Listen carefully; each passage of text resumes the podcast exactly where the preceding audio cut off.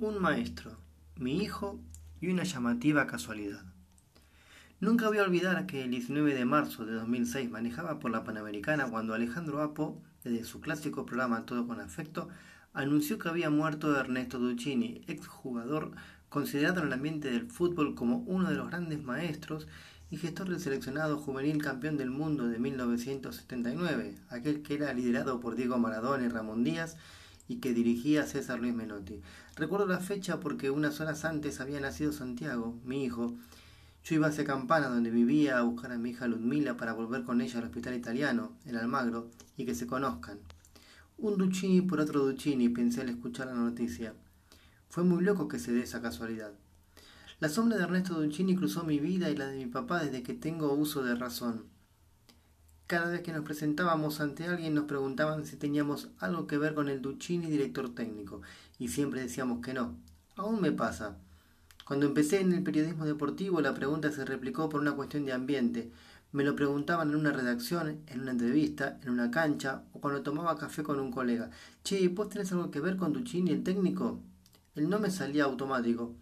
Así que un día de comienzo de los 90 llamé al famoso Ernesto Duccini a su oficina de la AFA le conté quién era y qué me pasaba con él y quedamos en vernos. Me citó en una oficina suya en la AFA y hablamos un rato largo de fútbol y después de la vida. Obviamente, lo primero que buscamos fue aquello del parentesco. Buscamos en el pasado, repasamos en los posibles orígenes de los Duccini y sin embargo no encontramos nada. Un poco porque yo no conocía mucho más allá de mis abuelos paternos y otro tanto porque no eran tiempos de Google. Así que debo admitir, algo me decepcioné lo que hubiera dado por ser familiar, aunque sea lejano de Ernesto Duccini. Qué lindo hubiese sido contar en la mesa familiar, cuando fuese más viejo y la memoria me empezara a fallar, que un antepasado había armado un equipo campeón del mundo.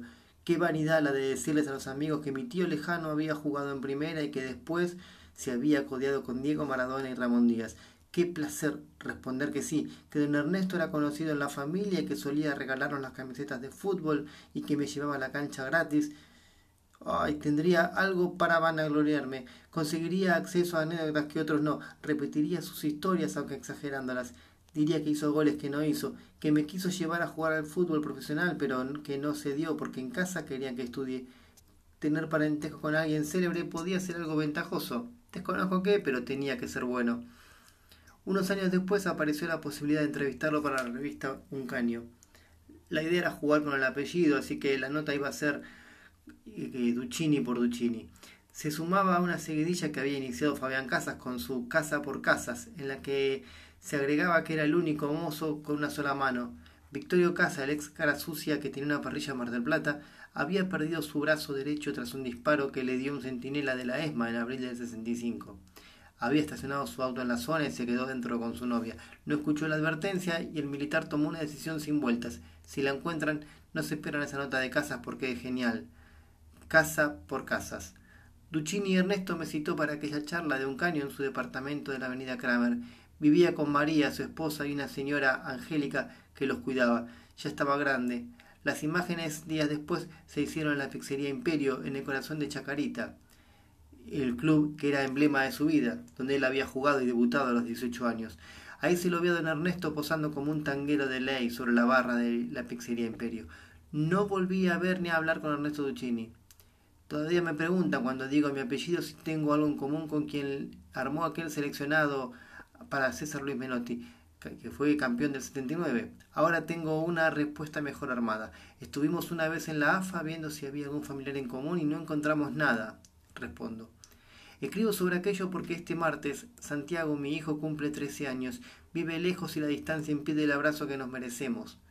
Poner en palabras los sentimientos es una manera de crear puentes y sostenerlos, tal vez para que nada nos separe y él sepa cuánto, cuánto lo quiero.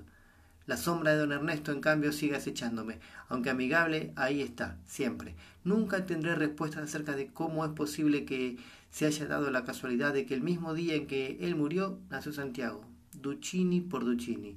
¿Habrá sido aquella entrevista una premonición?